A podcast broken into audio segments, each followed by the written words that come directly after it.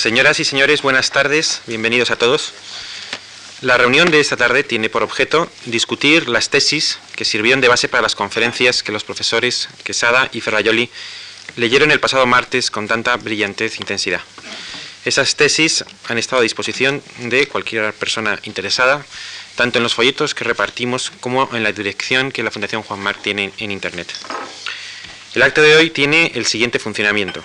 Cuando termine esta breve presentación, tienen la palabra los invitados de hoy, que intervendrán durante 20 o 25 minutos en una ponencia iniciada por Juan Ramón Capella y después Pablo Ródenas. A continuación ofreceremos a Fernando Quesada y Luis Ferrayoli la oportunidad de responder a los comentarios de uno y otro. Por último, se abrirá debate entre los cuartos y yo mismo en calidad de moderador introduciré preguntas y comentarios, entre ellas las que nos han llegado. Como ya dijimos en la primera sesión, nos abrirá en principio turno de preguntas orales al público asistente interesado que podrá en cambio formular comentarios por escrito y los cuales podrán ser seleccionados para el próximo cuaderno de seminario público. Es necesario recordar que los originales de los profesores, conferencias y ponencias, junto con algunos comentarios escritos enviados por los asistentes, conformarán el cuaderno 7 de la serie de cuadernos del seminario público. El tema de este seminario son las relaciones entre la filosofía y la política, la filosofía política, el Estado de Derecho, la democracia, las dos conferencias del martes coincidían en reconocer el cambio de paradigma que se está produciendo en nuestra época, pero establecían una división de la historia anterior en periodos no del todo equivalentes y divergían en buena medida en sus previsiones sobre las características del nuevo paradigma. Quesada describió el paso del mito al logos en Grecia como la creación e instauración del primer imaginario político, el segundo imaginario traería causa de las revoluciones americana y francesa y la célebre Declaración de Derechos, y ahora fenómenos como la globalización sugieren el advenimiento de un nuevo modelo económico-social que, aun siendo capitalista, aplica principios económicos y alianzas sociales radicalmente distintos que, en último término, producen transformaciones también en el terreno de la política. Por su parte, Ferrajoli distinguió entre un estadio de derecho premoderno y el Estado de Derecho, y dentro de este, a su vez, dos épocas, el Estado de Derecho, Estado legislativo de derecho y el Estado constitucional de derecho, afirmando, cita literal, que ambos modelos de, de Estado de Derecho están hoy en crisis. Esta crisis supone una oportunidad propicia para una necesaria refundación del Estado de Derecho, del Estado legislativo de derecho a través de un refuerzo del principio de legalidad y de una reforma del Estado social, y el Estado constitucional de derecho mediante la reconstrucción de un tercer modelo de Estado de Derecho y un nuevo constitucionalismo a escala supranacional. A propósito de las tesis con que los dos profesores resumieron sus conferencias, se presenta a continuación las dos ponencias que siguen. Tiene la palabra, y es un placer dársela, y le doy la bienvenida a Juan Carlos Capella. Muchas gracias.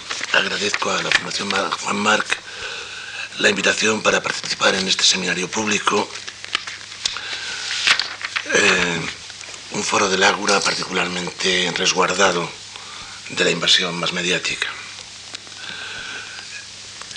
Entiendo que mi tarea consiste en propiciar el debate y fundamentalmente leeré, aunque no sea esta mi costumbre.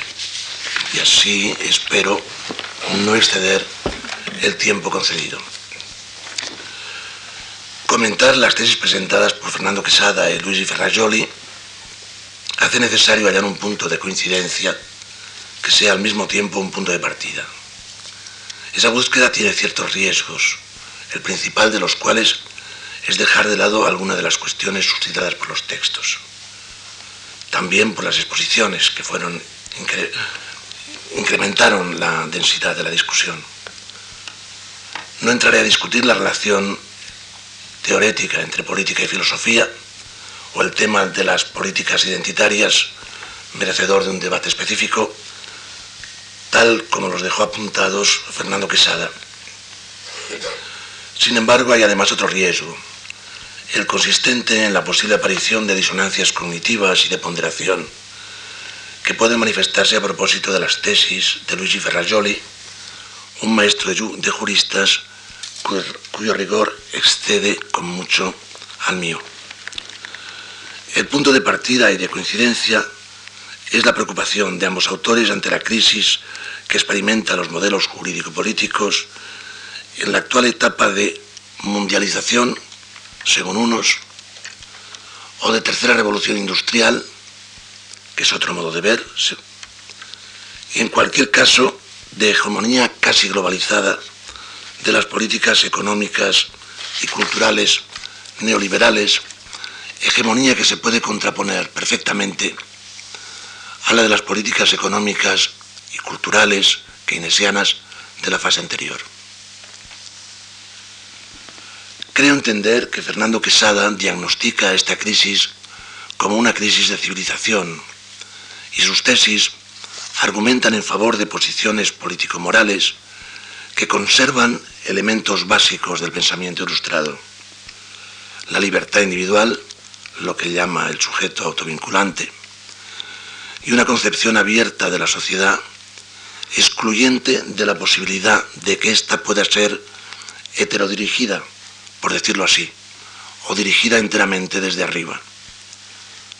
Ferrajoli, por su parte, centra su diagnóstico en la crisis de una juridicidad que ha alcanzado a lo que anteayer llamaba el Estado legislativo de derecho y al Estado constitucional de derecho, proponiendo afrontarla mediante sucesivas constitucionalizaciones supraestatales de los derechos fundamentales, en el plano de la Unión Europea y en el plano de una civitas máxima u orden planetario.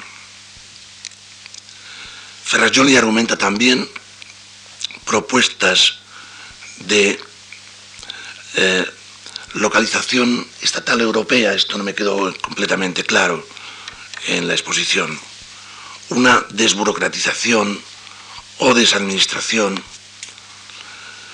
de los derechos sociales y en el ámbito del derecho penal una reserva de código o legalidad agravada, orgánica diríamos nosotros, de naturaleza fijista, si no entendí mal, que ponga freno a la volatilidad y a la dispersión del actual derecho penal.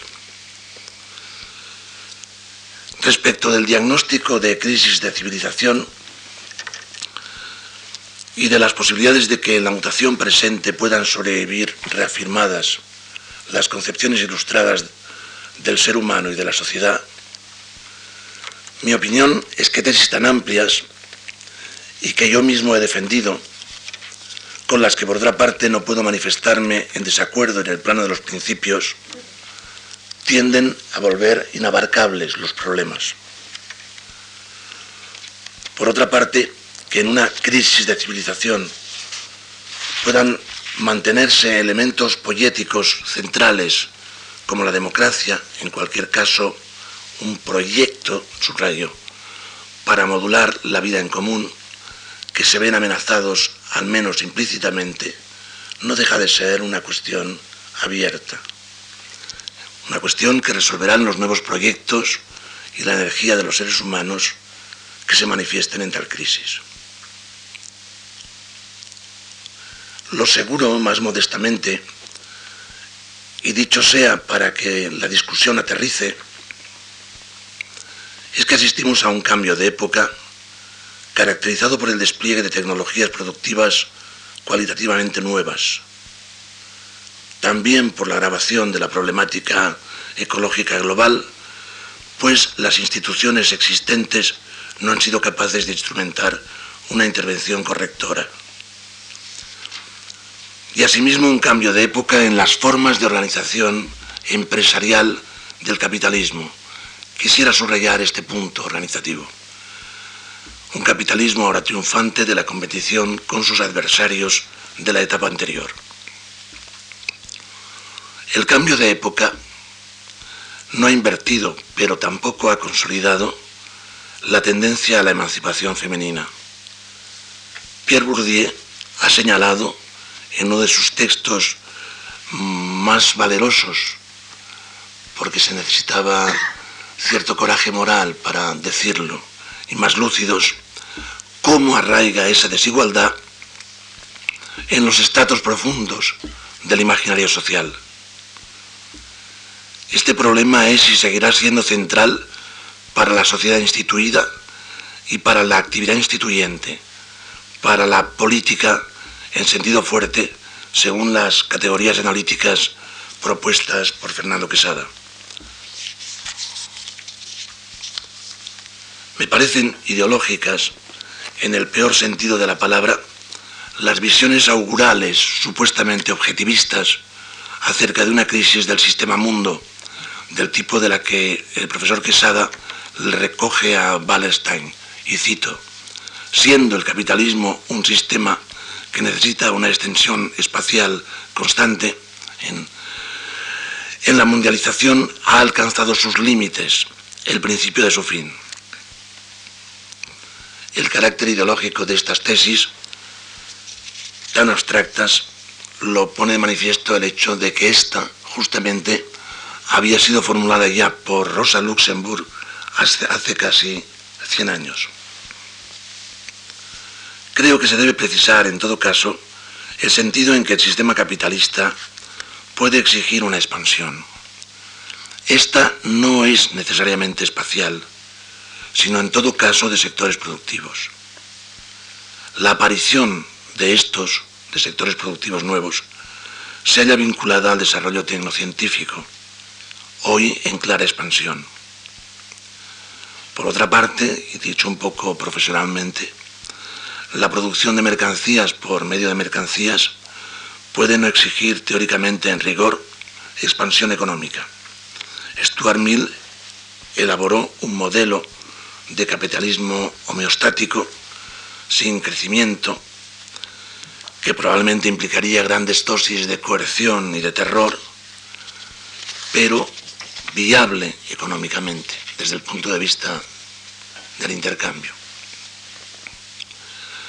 Las limitaciones del sistema real, como de cualquier sistema posible, en mi opinión, son fundamentalmente de naturaleza ecológica. Por otra parte, las exigencias elementales del sistema actual consisten solo en privatización del producto social, propiedad privada de los medios productivos, control privado, y esto es decisivo, de las decisiones de producción. Y estas exigencias las satisface mediante, mediante nuevas formas organizativas y nuevas tecnologías. La expansión de las relaciones de trabajo asalariado sigue creciendo en términos globales. Eso es compatible con que en la tercera revolución industrial las empresas no necesiten siempre formas directas de trabajo asalariado, pues han redescubierto la funcionalidad de la compra de servicios productivos en forma de mercancías acabadas. Las innovaciones introducidas en General Motors por López de Riortúa señalan, a mi juicio, el punto de inflexión. Se trata de un sistema, sobre todo, que ha reducido y está en condiciones de reducir más todavía la carga de los deberes que les habían sido impuestas a las empresas a través de las instituciones públicas en relación con los asalariados. Un proceso de producción y reproducción de los bienes altamente socializado, con una distribución fuertemente desigual de sus resultados entre los seres humanos, se expresa, si se disculpa la metáfora del se expresa, en el incremento del poder decisional privado, en la asunción por las grandes instituciones privadas que integran la actividad científica como un factor productivo e innovador de técnicas, de un poder de conformación de la sociedad en determinados ámbitos muy superior al que tienen algunas de las políticas e instituciones públicas. Hay ahí un grave desequilibrio. El abismo al que nos asomamos lo manifiesta, por ejemplo, la nueva espada de Damocles venida a añadirse a la casi olvidada espada nuclear suspendida sobre nuestras cabezas. Que un proceso decisional, empresarial, privado, una toma de decisiones privada, fragmente la unicidad hasta ahora existente del linaje humano mediante intervenciones biotecnológicas. Tal vez las generaciones actuales de seres humanos sean las últimas no, modificadas genéticamente, las últimas pertenecientes a una humanidad única, por decirlo así. Los problemas de la democracia se han de afrontar ahora sobre el telón de fondo de cuestiones como esta. Lo menos que se puede decir es que los analistas del sistema existente evidenciamos, por decirlo suavemente, discrepancias en la captación de lo que acontece. Eso revela o bien un paradójico déficit de análisis de la sociedad contemporánea, probablemente por haberse privilegiado durante años el aspecto estrechamente económico de las relaciones sociales en el plano discursivo, separándolo de otros aspectos de estas, o bien una severa diferenciación de los puntos de vista propositivos desde los que se emiten los discursos sobre la sociedad.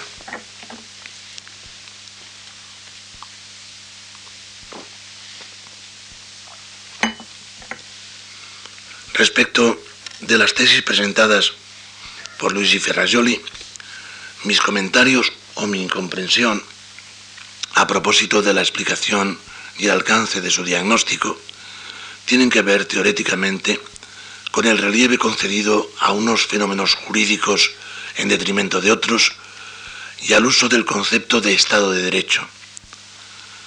También me parecen debatibles algunas de sus propuestas de política jurídica, de política respecto del derecho y de política sobre los derechos.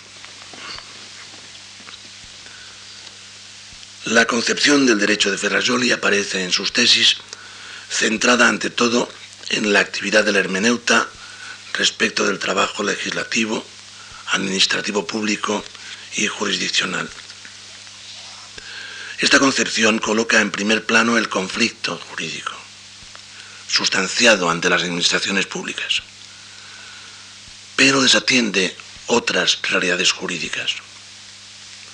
De una parte, la efectividad jurídica normal, esto es, que habitualmente las normas jurídicas neutralizan culturalmente el conflicto social. De otra parte, desatiende también lo que yo llamo un juego jurídico, el, el juego jurídico hecho posible por el papel que desempeñan las agigantadas instituciones públicas en la vida social desde la etapa intervencionista o keynesiana, en el cual el Estado modula conductas discrecional o indicativamente sin imponer deberes a los gobernados. Lo, hace condicionando algunas de sus propias intervenciones a comportamientos de los particulares no exigibles como deberes. Y esa concepción no se enfrenta suficientemente, por último y sobre todo, con el nuevo derecho no estatal de origen privado. Me refiero a la nueva lex mercatoria, sobrealimentada por la desregulación que rige crecientemente los acuerdos entre las grandes instituciones empresariales. Aludo a esta discrepancia sobre el relieve, el espesor de los distintos fenómenos jurídicos porque me parece que opone alguna dificultad, no tanto en el orden descriptivo de los cambios del derecho, como fundamentalmente en el plano explicativo, el de la génesis de los fenómenos con que nos enfrentamos. Dicho un poco en broma, tal vez podríamos ponernos de acuerdo en las zonas en que el campo jurídico, utilizo la expresión de Bourdieu, el campo en el cual se desarrolla la actividad de los diferentes actores jurídicos produce ruido. Y en las zonas, en cambio, de funcionamiento silencioso. El campo jurídico produce ruido cuando se judicializa la política. Un caso particular lo daría la última designación presidencial norteamericana. Produce ruido cuando trata la corrupción, la, colusión de la política en sentido débil y el negocio. Produce ruido cuando trata la emancipación femenina, los menores, la familia. Mientras que en el campo de la concertación negocial privada, el campo jurídico se ha vuelto extrañamente silencioso y, como argumentaré más adelante, hasta invisible.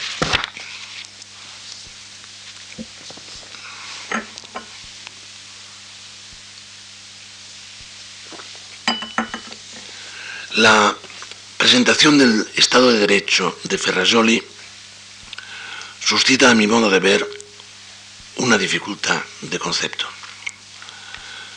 Ferrajoli habla de un Estado legislativo de derecho que vendría a ser todo Estado moderno, todo Estado donde la ley es producto de la actividad parlamentaria, contrapuesta al Estado constitucional de derecho, hijo eh, de lo que llama constituciones rígidas.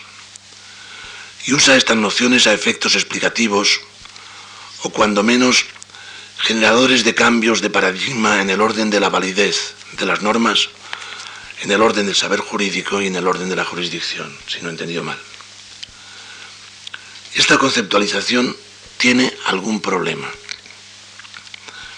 No me parece justificado caracterizar el Estado legislativo de derecho la expresión, invocando la afirmación que señala, según la cual todo Estado es Estado de Derecho, pues esta se formula solo en el interior de la teoría pura de Kelsen, que se niega a ver el Estado desde otra perspectiva que no sea la jurídica interna. Esto es, excluyendo los puntos de vista histórico, cultural, sociológico político y sobre todo axiológico, que justamente son los que entran en línea de cuenta cuando se habla del ideal de un gobierno de leyes y no de personas que formulara John Adams.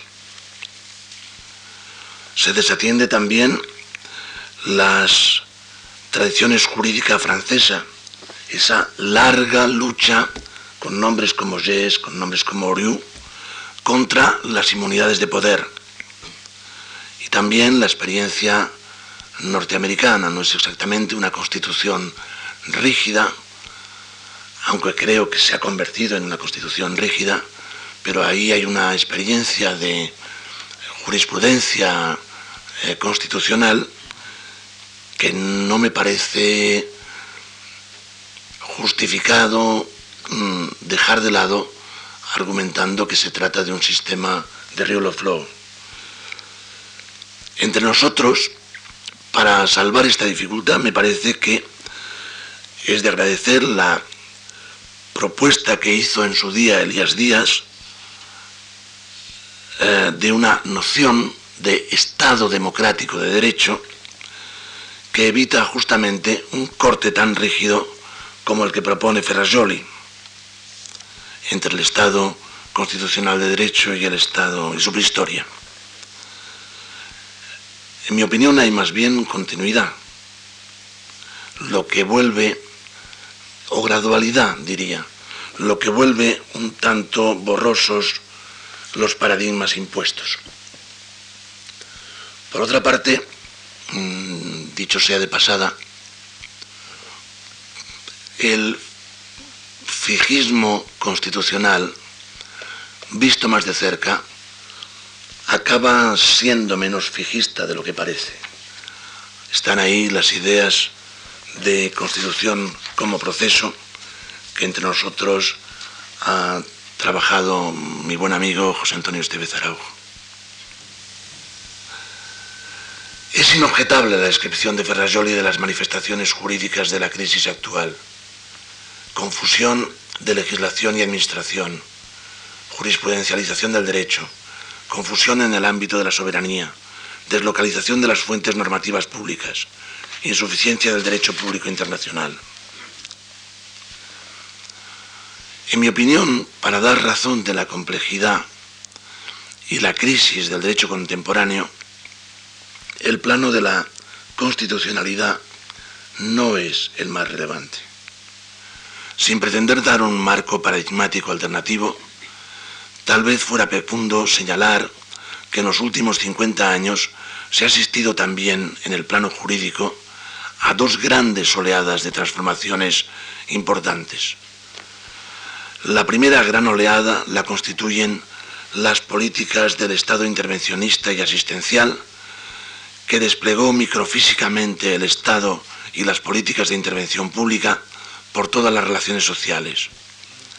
Es la era del derecho administrativo, la era del interés público, gestionado por funcionarios, de la multiplicación de las personas jurídicas públicas, de la multiplicación de personas jurídicas privadas creadas por personas jurídicas públicas, de fragmentación de los marcos presupuestarios públicos. Eso generó, es un lugar común, una cultura social delegante. La acción microfísica pública, dirigida por los gobiernos, resultaba opaca e incontrolable desde la instancia parlamentaria, que intervenía ocasionalmente ex post, y la intervención por medios burocráticos no quedó suficientemente abierta a la participación, no digo ya al control democrático localizado. La segunda gran oleada de transformaciones la constituyen las políticas privatizadoras y de desregulación que operan no sólo desde el centro, sino también desde los microscópicos lugares decisionales descentralizados ya creados en la oleada anterior, que el poder político abandona a la negociación entre sujetos privados desiguales. La transferencia de poder decisional a las grandes corporaciones del sector privado se ha traducido en deslocalización y, como queda dicho, en la nueva lex mercatoria privada metaestatal, la novedad jurídica, a mi juicio, más destacable de la segunda, de la segunda oleada. Se trata de un derecho que funciona de manera similar a la del antiguo derecho internacional, sin al derecho internacional antiguo, quiero decir, sin instancias legislativas ni jurisdiccionales superiores a las partes vinculadas y, por supuesto, derecho opaco y silente, creado en las grandes empresas de servicios jurídicos que han aparecido en esta segunda oleada de transformaciones. El déficit de participación política es consecuencia de estas dos grandes oleadas y a la vez condición de la segunda, pues elimina obstáculos a la expansión. Se da así la paradoja de sistemas sociopolíticos con instituciones democráticas centrales y carencias democráticas fundamentales. Castoriadis vino a caracterizarlos como sistemas oligárquicos legitimados democráticamente. Esta paradoja no es la única, pues vivimos efectivamente en el reino de la paradoja y del oxímoron. También resulta paradójico hoy el derecho de propiedad, que sigue siendo necesario para el sistema, pero completamente insuficiente en sí mismo para dar razón de los lugares decisionales de las grandes instituciones privadas.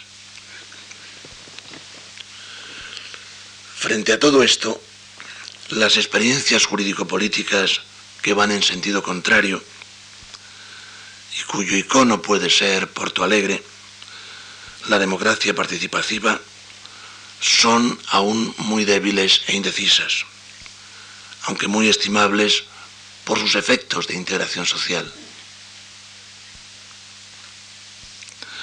Por recapitular y diferenciar, tal vez demasiado, creo que Ferrajoli está atento sobre todo a las transformaciones jurídicas inducidas por la crisis del Estado asistencial e intervencionista, mientras que yo trato de poner el énfasis en el derecho y la política de la desregulación. Eh, Ferrajoli formuló dos propuestas intraestatales, creí entender, para hacer frente a la complejidad jurídica. La reserva de código en el ámbito penal, eh, la búsqueda de una legalidad agravada, dice él, una, una legalidad orgánica, diría, diría yo en nuestra terminología, creo, yo soy muy mal jurista por otra parte, y la satisfacción ex lege no burocrática de algunos derechos sociales en la forma de renta mínima garantizada. La reserva de código, la legalidad grabada de los tipos penales, tendría por objeto, creo, promover un cierto fijismo penal que mantuviera el garantismo frente a legisladores oportunistas o desordenados. En una, en una, época de cambio rápido, me parece sencillamente inviable. Sociedades crecientemente multiculturales presentarán conflictos nuevos. Ciertos desarrollos productivos, como los biotecnológicos, los suscitarán incluso más intensamente. Ciertamente, los medios punitivos de control social son los más indeseables, pero no creo que se puedan maniatar, aunque me gustaría ser convencido de lo contrario. Se corre, por otra parte, el riesgo de que el incremento de fijismo legislativo se traduzca en aumento de la complejidad jurisprudencial, penal. Quiero decir que me parece sencillamente que no es posible ponerle puertas al campo. La renta mínima garantizada, por su parte, es una propuesta ya conocida no solamente de Ferrajoli, de Darren, sino de tanta gente. Me parece también dudosa. En sí misma significa desvincular la percepción de renta de la realización de trabajo asalariado una novedad trascendental para la modernidad, diría yo. Pero para ser eficaz tendría que ir unida a otras, como un cambio en la consideración legal y social de los tiempos del trabajo doméstico, o la incentivación fiscal, cuando menos, del trabajo del voluntariado. Esto es, debería ir acompañada de una reconsideración en profundidad del estado del bienestar si se pretende una efectiva mm, desburocratización de la solidaridad social real. Fuera de un contexto así, eh, la renta mínima garantizada puede inducir una ulterior oleada de exclusión y o de corrupción. Una experiencia microscópica de esta propuesta en el laboratorio español, el Plan de Empleo Rural, el PER, originó lo segundo. Es verdad que conviene introducir algún remedio para paliar los efectos de los accidentes del mercado que generan exclusión y precariedad. Pero creo con Calabresi que el coste de los accidentes se reduce asignándolos a quien está en mejor condición de evitar los accidentes mismos. Y en este sentido me parecen más realistas las propuestas del tipo de la tasa Tobin, un impuesto sobre los movimientos internacionales de capitales, y acaso propuestas que lleven al plano fiscal agregado, directo e indirecto, la idea de escala móvil de salarios de la etapa anterior, abriéndose o cerrándose el abanico fiscal en función de la mayor o menor abertura del abanico de los diferenciales de renta. Eso sería, en todo caso, prudente. Por entrar en el tema, y me estoy extendiendo de tiempo, de la crisis del derecho internacional, puesto a prueba por el derecho de injerencia humanitario que se contrapone a la no injerencia de la etapa anterior, diría que es necesario tomar en consideración el aspecto pragmático del discurso, esto es, la relación de éste con sus usuarios, en relación con los derechos humanos. el discurso sobre los derechos humanos adolece de una ambigüedad fundamental hoy.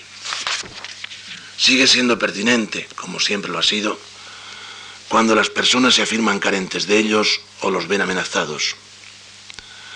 Pero ese mismo discurso es usado también heterónomamente, por decirlo así, no ya por personas carentes de derechos o con derechos amenazados, sino por el soberano imperial mismo, autoinvestido de funciones tutelares, para justificar algunas de sus intervenciones políticas y militares sobre determinadas instituciones estatales y sobre poblaciones. Ahí está el caso de la, intervención humanitaria en Kosovo. El llamado derecho de injerencia humanitaria, fundamentado en la defensa de los derechos humanos de las personas, como discurso del poder, visto pragmáticamente como discurso del poder, no cuando es discurso del que no tiene poder, hasta ahora no ha producido con claridad la eliminación o la extinción del dolor que Ferrajoli ha señalado en un excelente escrito reciente como una de las formas de configuración de los derechos humanos. También ha producido su contrario. Cabe preguntarse si la crisis actual preludia una nueva universalización jurídica como la que en los años 40 perseguía Kelsen con los escritos publicados en castellano con el título de La paz por medio del derecho. El fracaso de los acuerdos de Kioto, ya muy pobres en sí mismos, al prever la mercantilización de las cuotas estatales de contaminación, abonan más bien una percepción de la esfera pública planetaria hecha pedazos y recomponiéndose si acaso como un orden imperial particular, no universal. El Tribunal Penal contra los Crímenes de Guerra en Yugoslavia impondrá sin duda merecidas y ejemplares condenas en algunos casos. En otros, la balanza de la justicia estará desequilibrada por la espada y el dinero puestos en uno de los platillos. Las instituciones políticas eh, públicas del presente, por concluir, están cobrando un creciente carácter cacotópico, simétrico pero opuesto a las utopías de la modernidad. Cacotópicas las políticas públicas, centradas en la coyuntura como los propios mediadores políticos lo están en la siguiente coyuntura electoral. Cacotópica el ágora, mediáticamente ocupada. Cacotópico el demos, atomizado dado a la privacidad, privacidado, espectador. Tal vez estemos más cerca del gobierno de expertos en el dominio social, más cerca de la República de Platón que de la democracia. Esto es un elemento más de la variedad de problemas a encajar en la constitución del nuevo imaginario político que propone Fernando Quesada. No es posible satisfacer la necesidad de integrar socialmente a excluidos y precarizados, la necesidad de nueva interrelación entre el trabajo doméstico y el trabajo salariado, la necesidad de sostenibilidad ambiental sin reformas profundas del actual sistema institucional, sin propuestas que atiendan a la diversidad de los problemas y a la dificultad real de hacer compatibles las soluciones. Es posible que mi percepción de las cosas, pesimista de la inteligencia, haya aportado al debate más confusión que claridad. Discúlpenla aceptando que eso no es tal vez del todo inoportuno. A veces es necesario perderse para poderse encontrar. Muchas gracias. Gracias.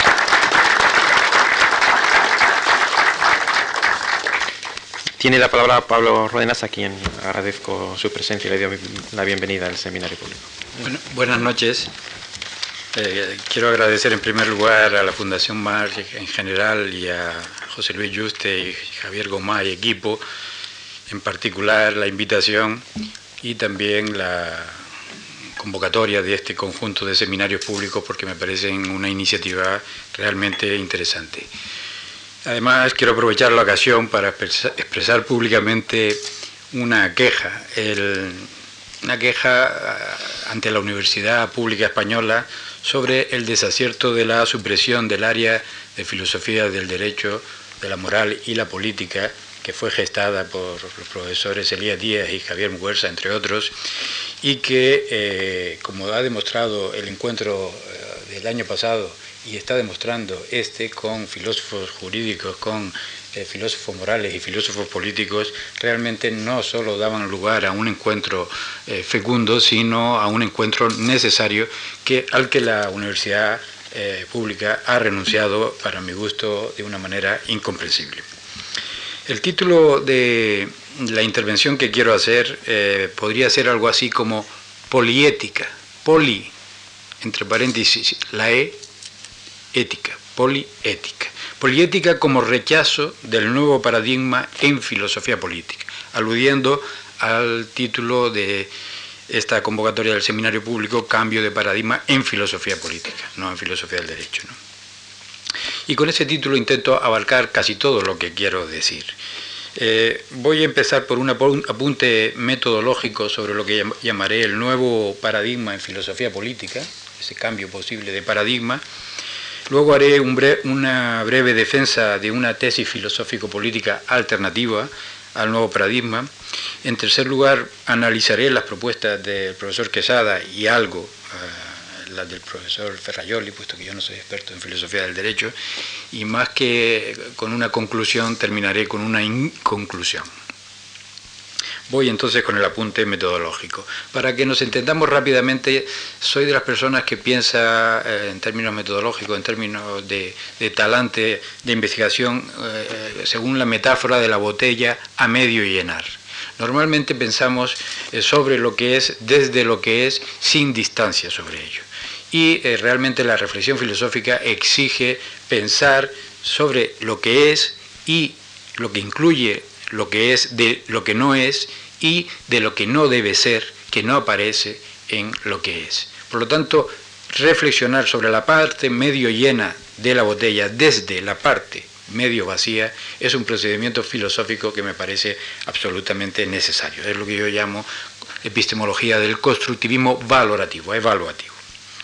Bien, eh, en primer lugar mm, haré una breve aceptación de la metodología cuniana sobre paradigmas y revoluciones teóricas que se ha aplicado a la discusión de hoy.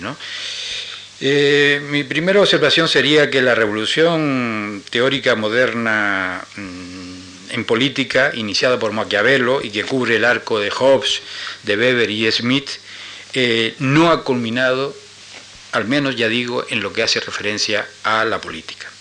La razón principal del inacabamiento reside en la no autonomización de la política respecto a la esfera de lo bélico y de lo crematístico.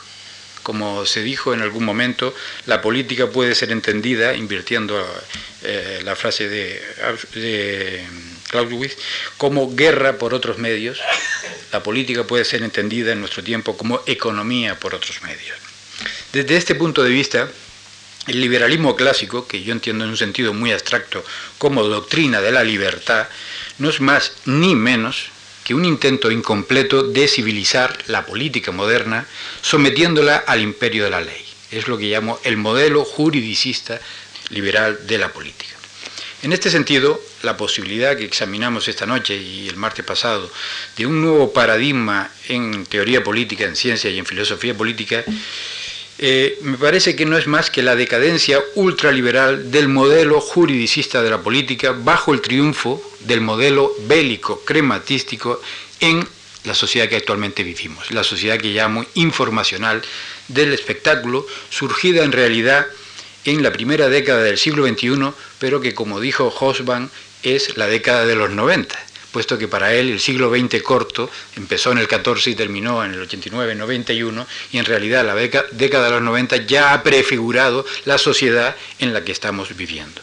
Vivimos pues entonces en una nueva sociedad revolucionada tecnológicamente, estructurada o reestructurada en vías de reestructuración económica, desigualitaria socialmente, uniformizadora culturalmente, en la, que, la concesión predominante de la política está sobredeterminada por la guerra y por la economía.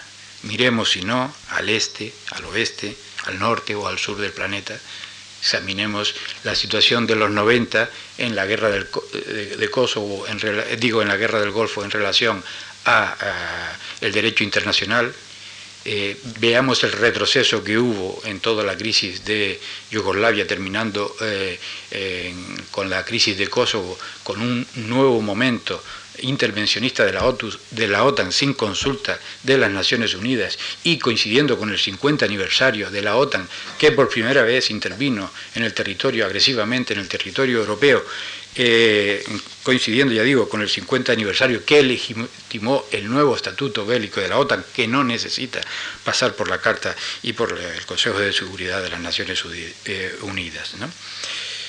El nuevo paradigma en teoría política, si lo hubiese, por lo tanto, me parece que es el discurso legitimador de los viejos modos de pensar y hacer de la política moderna, con todo lo bueno y lo malo que ello conlleva. Ahora decía que era una breve aceptación de esa metodología cuniana, que es por otro lado antigua y seguiría con metodologías antiguas, pero quizás sería pertinente un desplazamiento hacia una metodología, la de Lácatos, la catosiana, sobre programas de investigación rivales puesto que en la metodología diacrónica de revoluciones teóricas, paradigmas, revoluciones teóricas, paradigmas, revoluciones teóricas, paradigma, quizá no eh, expresa bien el problema que aquí nos queremos plantear.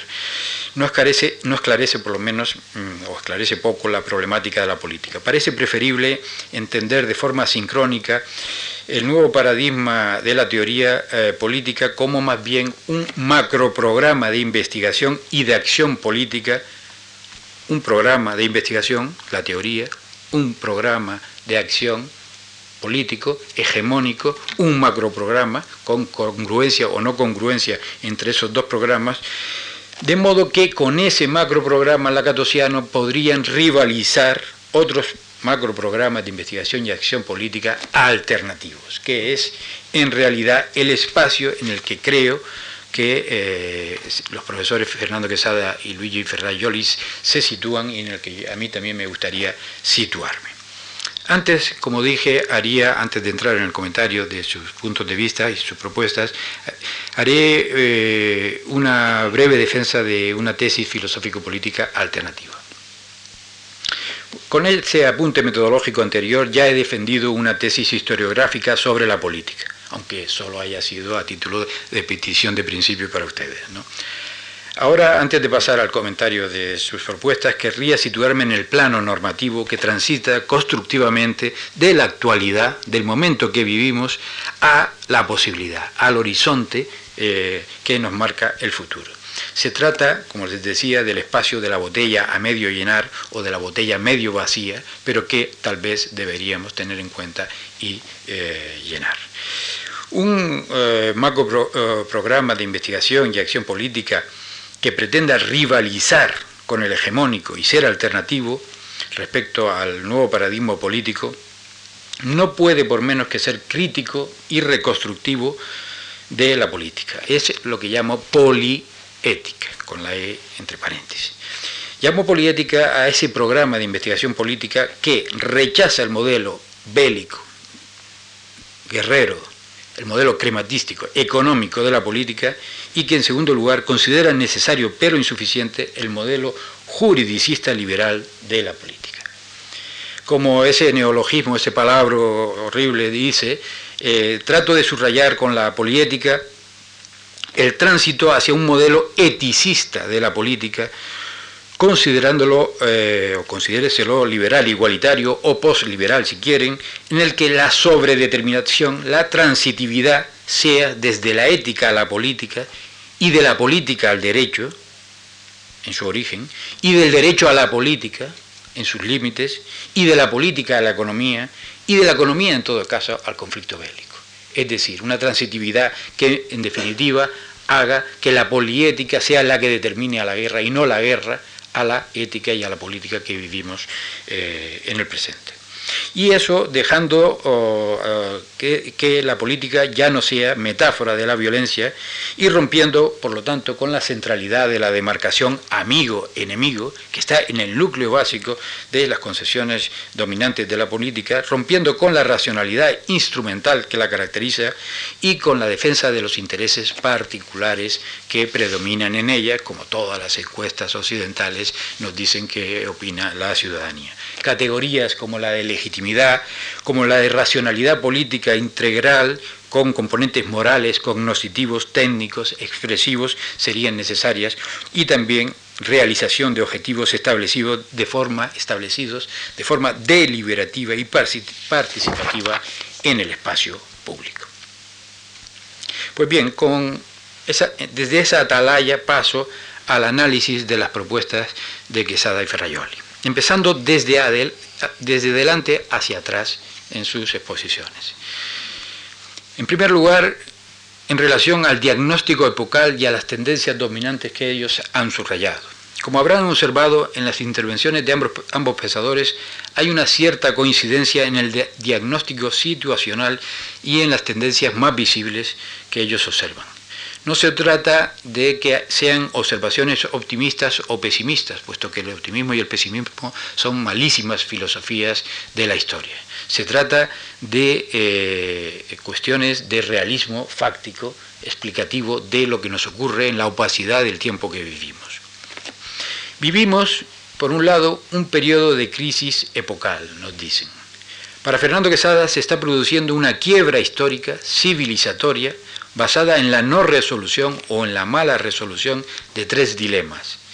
El dilema de acumulación económica, el dilema de legitimación política y el dilema de marginación social, concretamente de la mitad de la población que son las mujeres del mundo. Para Luigi Ferrajoli se está produciendo la crisis tanto del principio de legalidad como del garantismo constitucional, crisis que lleva a su vez a la crisis más política del Estado legislativo de derecho y a la crisis del Estado constitucional de derechos. La percepción de la crisis epocal por parte de nuestros dos eh, ponentes es clara. Y para ambos, en esta crisis predominan tendencias a la, a la agravación. Dicho de una manera simplemente realista y explicativa. Para Fernando Quesada, se está acentuando la imposición de la lógica de la división internacional del, trabajo con tendencias monopólicas y proteccionistas en Occidente que hacen plausible la crisis del sistema entero de globalización. Y por otro lado, la tensión entre ese ciclo globalizador y las ideas o los ideales ilustrados, libertad, autonomía, universalismo, se está resolviendo a favor de lo primero, a la favor de la dominación racionalizadora de lo económico-cultural frente a lo político-cultural, dentro de la que se da la privación de la memoria emancipadora de las mujeres. Para Luigi Ferrajoli están apreciando formas de regresión, y no es cualquier cosa lo que nos dijo, a un derecho jurisprudencial de tipo premoderno con el colapso de la capacidad regulativa de la ley y la pérdida de la unidad y coherencia de los ordenamientos jurídicos concurrentes. Y por otro lado, reaparece, como les decía, y dice él, la tentación al recurso, a la guerra, a la exclusión y a la desigualdad. Luego, en conclusión sobre este diagnóstico y estas tendencias de eh, la crisis epocal que vivimos, el nuevo paradigma de la política y su lógica interna regresivo, destructiva, no puede ser aceptado, como señalé al principio. Si vivimos una época que es de forma paradójica, la época de los derechos y la época de la máxima desigualdad, como dijo Ferrayoli, hay que tener en cuenta que derechos y desigualdad constituyen una ecuación de suma cero se podría formular así. A más garantía y protección de los derechos, menos desigualdad habrá. Si crece la desigualdad es porque hay menos garantía y protección efectiva de los derechos, pase Hayek. Esta conclusión obliga a desplazarse hacia una metodología como la citada de los macro paradigmas, por un lado de investigación, por otro lado de acción política, alternativos en, la que, en los que, en mi opinión, ambos pensadores se sitúan. Voy a hacer entonces algunas observaciones mm, de tipo general y objeciones de tipo conceptual a algunas de sus aspectos. Haré en primer lugar algunas observaciones y una objeción al profesor Luigi Ferraioli. Creo que la noción de cambio de paradigma, con algunas reservas, podría aceptarse, aunque sea solo como metáfora, en teoría del derecho, en sentido estricto. Desde el punto de vista disciplinar, intrajurídico, se trataría, en el sentido de Kuhn, de una microrevolución que da paso, como usted ha dicho, desde el derecho premoderno naturalista a los modelos positivistas del estado, del estado legal en primer lugar y del Estado constitucional después. Ahora bien, en la medida que pensemos en términos macro revolucionarios eh, en sentido cuniano, transdisciplinares, es decir, en sentido ético, político, jurídico e histórico, y usted también lo hace, las dos microrevoluciones jurídicas se ven afectadas por el inacabamiento de la autonomización moderna y tardomoderna de la, de la política respecto a lo bélico y a lo crematístico, como antes decía. Esto afecta de forma extrasistémica al Estado de Derecho y su evolución y también a la evolución del derecho mismo. Porque, dicho en terminología de Niklas Luhmann, se produce una interpenetración entre sistemas que en este caso interiorizan elementos políticos en el sistema jurídico, que no es estático, sino dinámico, como se ha resaltado anteriormente. He de decir además que simpatizo con el enfoque garantista constitucional del profesor Rayoli. Pero lo anterior, la presencia de lo político en el sistema jurídico afecta a sus ejemplos sobre la posibilidad o no de una constitución europea, a la posibilidad o no de una constitución mundial, desde parámetros que eh, sean, si es así como se plantean, políticamente democráticos y jurídicamente garantistas. Y esto me lleva a preguntarle al profesor Ferraioli si no es cierto que en el fondo maneja una idea de política muy convencional, restringida al mero ejercicio gestor del poder de Estado, Estado que no necesariamente en nuestro mundo es un Estado social, democrático y de derecho. En lo que falta me referiré ahora a la propuesta del profesor Quesada. Señalaré acuerdos y desacuerdos en una breve argumentación.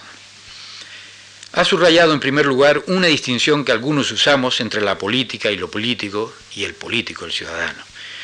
Pero mientras que por mi parte entiendo la política constituyente y regulada por lo político, entendido en lo político como el ámbito relacional e institucional de las acciones políticas de los sujetos políticos, ya sean soberanos y súbditos, ya sean ciudadanos, Fernando Quesada ha abierto una, grieta de difícil explicación entre lo político, más bien en sus tesis que en su intervención oral, por cierto, en sentido smithiano, a partir de la realista y agónica confrontación amigo-enemigo que se produce en el espacio de lo político, y la política, por otro lado, considerada por él en su sentido práctico-teórico más noble, de raigambre kantiana, por cierto. La política, dice, se presenta como el efecto de reflexión de segundo orden que asume las disonancias sociales y cognitivas de un momento histórico determinado, lo que le permite instituir una nueva perspectiva para el otorgamiento de sentido a la realidad.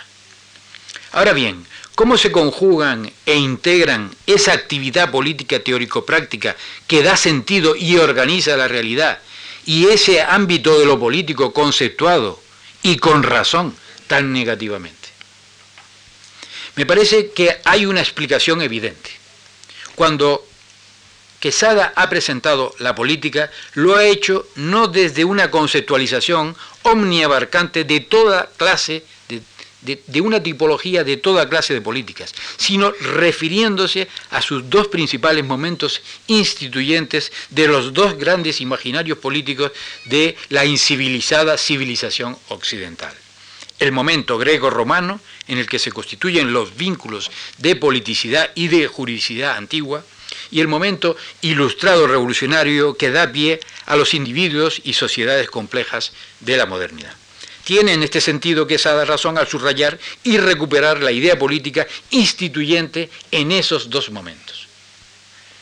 Ahora bien, el problema a mi juicio es que la teoría política normal, en el sentido cuniano, paradigmático es distinta, muy distinta a la teoría política revolucionaria, también en el sentido cuniano, que es preparadigmática en esos dos momentos eh, instituyentes. Porque como dije, la política paradigmática de la modernidad sigue el modelo bélico crematístico que se basa en la categoría smithiana de enemistad examinemos nuestras vidas, nuestras familias, nuestras actividades sociales, las actividades políticas, parlamentarias, partidistas, las relaciones entre estados, para que veamos cómo incluso en las democracias culturalmente más maduras, la distinción adversario-partidario termina por llevarse, llevarse constantemente a la distinción agónica, irresoluble, amigo-enemigo y estamos en un periodo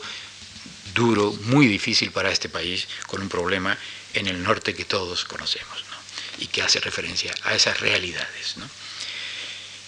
Por lo tanto, ya a modo de inconclusiva conclusión, el debate filosófico es por definición inconclusivo.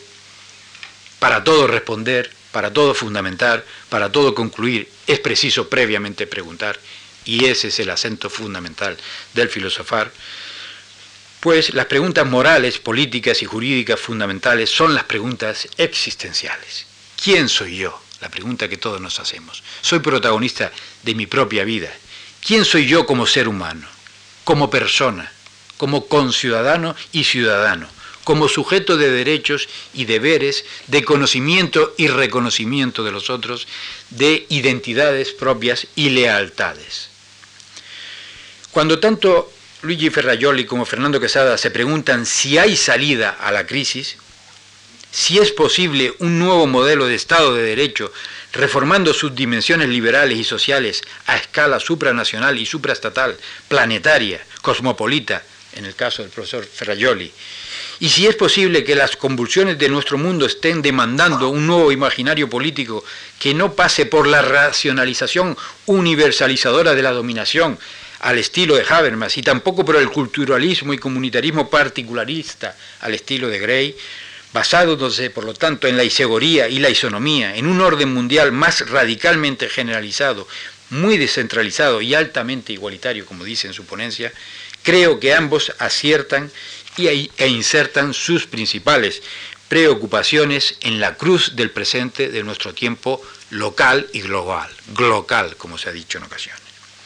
¿O es que es preferible dar la espalda al interrogante que hace suyo Quesada en una parte de su texto? Puede que el mundo, y con ello termino, esté avanzando inexorablemente hacia uno de esos trágicos momentos que hará que los historiadores del futuro se pregunten, ¿por qué no se hizo nada a tiempo? ¿Eran inconscientes las élites económicas y políticas de los profundos de eh, los profundos trastornos que el cambio económico y tecnológico causaba a los ciudadanos? ¿Qué les impidió dar los pasos necesarios para evitar una crisis mundial? Gracias.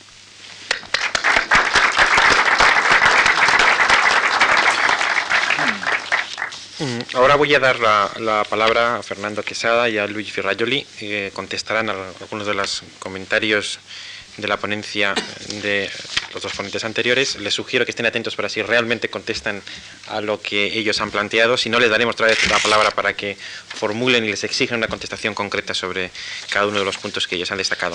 Tiene la palabra eh, Fernando Quesada. Eh, muchas gracias, buenas tardes.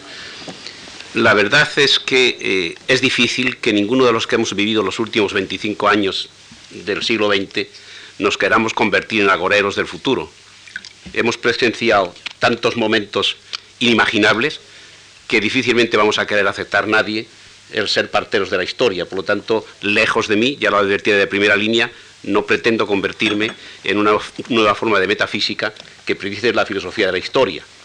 Y en ese sentido, la verdad es que no me siento muy aludido por lo que decía eh, Juan Manuel Capella, porque no, no era esa mi intención, ni puede serlo después de haber vivido sus últimos años. Pero también le advierto a Capella que esos años con centenares de sovietólogos no fueron capaces de predecir ni siquiera la caída de, eh, del muro de Berlín, pero tampoco fuimos nosotros capaces de entender que pudiera haber movimientos populares que pudieran dar al traste con todos los gobiernos establecidos, incluso últimamente en Serbia. Hay que estar muy atentos porque a veces, como decía Bloch, lo que parece nuevo viene de muy lejos y hay movimientos no satisfechos que vuelven a aparecer una y otra vez con distinta cara porque es difícil aguantar las desigualdades y sobre todo la enorme Bewusstsein que crean esas desigualdades. En segundo lugar, quisiera advertir que la traída de Barlestein a mi ponencia eh, ha sido debido a un, a un, dato para mí sintomático y es que Barlestein nunca quiso augurar nada. La única vez que lo hizo fue justamente en ese trabajo sobre el fin de la civilización. Es la única vez, un sociólogo del capitalismo mundo, y me llamó realmente la atención que se atreviera, lo cual significa que de alguna forma está pensando lo que muchos de nosotros, la insoportable desigualdad, la insoportable explotación que está habiendo sobre el mundo, casi demandan, interpelan a que la gente tiene que tomar alguna orientación. No se trata de decir ahora si en este momento se ha augurado un futuro distinto, eh, tú apuntabas al caso de, eh, de Rosa Luxemburg, que también anunció mucho más atrás. Eh, Carlos Mal escribió una, una, carta un día a Strauss, allá por los años 1840, diciendo algo terrible tiene que suceder, esto no puede seguir así. Pero no me refiero a ese tipo, digamos, de sentimientos, de momentos eh, existenciales difíciles en los que uno se, se plantea que algo debe ocurrir. Mi trabajo planteaba más bien seguir corrientes, seguir tendencias, que parecen haber tenido algún papel histórico en los desarrollos anteriores. Por tanto, eh, la parte más débil, además yo ya me confesaba eh, de entrada que no iba a hacer como la, metafísica, aquella emperadora que, que rápidamente eh, dejaron solo y que ni siquiera el pobre Kant pudo solucionarle su camino. Desde entonces uno admite más bien ese carácter hermenéutico de sospecha, de intentar seguir, como decía Hegel, las tendencias que se van denotando o que van planteándose en el horizonte del futuro. Y en segundo lugar, quiero decir que en cuanto al aspecto económico es verdad que yo no soy un experto en economía, nunca me he tenido por tal, y tampoco creo eh, que el aducir el problema de la acumulación del capital, que parece que, ser, que es algo que sí entendemos y que además está creando un enfrentamiento entre naciones por la necesidad de crear monopolios y en ese sentido tienen que selectivamente influir los estados para apoyar sus, sus propios capitales, parece que eso sí estamos viendo el enfrentamiento, incluso en otros terrenos. Por tanto, yo me movía más bien en dos planos. Uno, enfrentar qué civilización es la que viene imponiéndose desde ese eh, nuevo imaginario del mundo moderno, y por eso contraponía Rousseau por un lado, la, la, visión de un futuro alienador donde el aparecer sustituye al ser, y enfrente los ideales de la ilustración, los ideales de la igualdad, etcétera, que realmente han permanecido como eh, dos movimientos que todavía entre nosotros tienen vigencia, tanto la depredación de la naturaleza, la explotación masiva y esta sobrecarga de, de, de, exclusivismo que acompaña al movimiento actual del capitalismo, y juntamente con ello los ideales todavía no rechazados de la ilustración, que en una ilustración de la ilustración, que es la que yo proponía, realmente pueden tener seguir, eh, y siguen teniendo vigencia, porque no hay punto cero en el orden del pensamiento. El orden del pensamiento no, no, no pues posible partir de cero. Tendríamos que ir descubriendo aquellos elementos, como decía el, filósofo, habría que ver el, pasar el cepillo dos veces, dos veces al pasado, como decía Benjamin, eh, y quedarnos con aquellos elementos todavía ilustrados que puedan tener vigencia, que en un momento de oscuridad como este podrían, pudieran eh, dejarnos entrever alguna de las posibilidades que todavía le cabe a la humanidad. En ese sentido, eh, es curioso, yo no traje a colación quizás otras visiones más optimistas de la economía. Por ejemplo, Luis de Sebastián habla del socialismo privado, es decir, los centros de poder cada vez son más reducidos. En, por un lado, eso significa que se planifica desde centros muy privados y por eso le llama socialismo eh, privado. Y curiosamente, él un economista, no yo, que soy un filósofo, dice que si fuera, si fuera necesario, y la mayoría de los votantes así lo decidieron, decidieran, se podría pasar a un socialismo nuevo con gran facilidad. Yo no les he comunicado a ustedes tanto entusiasmo de los economistas. Es decir, que si fuera por economismo, hay algunos que parece que manifiestan muchísimo mayor optimismo que yo, y lo he dejado en reserva porque no me parecía, al menos no podría defender la tesis. En el caso de Wallenstein podría aceptarlo en parte porque Wallenstein hace preceder de un capítulo entero dedicado a comparar cuáles han sido los resultados efectivos en los últimos dos siglos de la economía capitalista. Y entonces escribe el tercero, el que yo recogía, qué, posibilidades o qué salidas tendría. Eh, por tanto, como decía antes, ni soy eh, ningún futurólogo, sino más bien atento, por lo menos intento a estar atento a esas tendencias latentes que se van mostrando en el largo curso de la historia. Mm. Eh, pasando, creo que con eso, por lo menos en, el dominio amplio o en el campo amplio, contesto a Juan Ramón Capella. Mm, pasando a, la propuesta de, mm, de Pablo Ródenas, lo cierto es que yo he puesto la política, la política, no solo a lo político en Smith, como él bien decía, sino a lo institucional. Y es por, digamos, eh, por una experiencia histórica, larga ya en la historia de la humanidad, desde el primer imaginario, y es que los movimientos, diríamos, de cambio radical, los movimientos que llaman revolucionarios, son movimientos de condensación de de la conciencia en un momento determinado, como pudo dar lugar aquel paso del mito San Logos, o como el segundo imaginario, con dos peligros en ellos eh, eh, ya habitados por dos peligros. En la Revolución Francesa, como lo bien lo veía eh, Hegel, lo que se ha llamado la confabulación, el acuerdo de los hermanos, el acuerdo de los individuos para formar ese movimiento revolucionario, movimiento revolucionario que podría llevar a la caída de la Bastilla, tiene sin embargo como contrapartida el terror cuando la fratría se une para derribar a alguien, en el fondo hay un juramento casi de sangre, donde cada uno entrega su, voluntad, cada uno entrega eh, toda su fuerza y la conciencia, y cada uno es vigilante del otro. La otra cara, digamos, de la toma de la Bastilla es el terror. Y el momento de deshacer esos movimientos tienen eh, eh, fluctuaciones, tienen efectos difícilmente controlables. Lo cierto es que más allá de esos momentos, diríamos, de de condensación, pero no en la toma de la Bastilla, sino que desde el siglo XIII se ha ido conformando toda una línea de pensamiento en el orden del individuo. Eh, si no estoy mal informado, la primera discusión sobre el problema del individuo lo van a tener los franciscanos frente al Vaticano, al Vaticano, cuando el Papa quería concederle la propiedad de los edificios que habitaban y ellos únicamente querían el uso, pero no la propiedad y se empezó a hablar de la propiedad de los individuos, la propiedad y de los individuos, en el siglo XIV, según algún jurista español. De modo que la condensación que se sucede en un imaginario político no es cuestión de un momento de la toma de la Bastilla, sino que viene de largo plazo, como pasó del mito logos, de procesos que poco a poco, como aquel paño de los mitos que se va retorciendo, y hay un momento en que ya no da más de sí ninguna gota de agua, y es en ese momento de agotamiento de un ideal ideológico, de un proceso histórico determinado, cuando puede dar, puede dar lugar, nunca es determinista, puede dar lugar a ese salto en el orden de la conciencia que es la política, el momento instituyente de sentido. El posterior desarrollo sería un desarrollo de esa institución de sentido, amenazada, por un lado, por, ese, por el terror en el lado de los revolucionarios y amenazada poco a poco porque la vida normalizada lleva consigo la serialización de los individuos, lleva poco a poco, digamos, ese momento de terror cuando se deshace, su contrapartida es el, momento álgido, el ejemplar de esa especie de mito de cambio normativo en el orden de la política, uno de los de ellos, y sin embargo en su contrapartida la secuencia de esos movimientos revolucionarios puede ser ir aflojando los lazos que habían unido y se convierten poco a poco en movimientos, eh, digamos, casi de serialización de los individuos, uno de los cuales estaríamos viviendo ahora.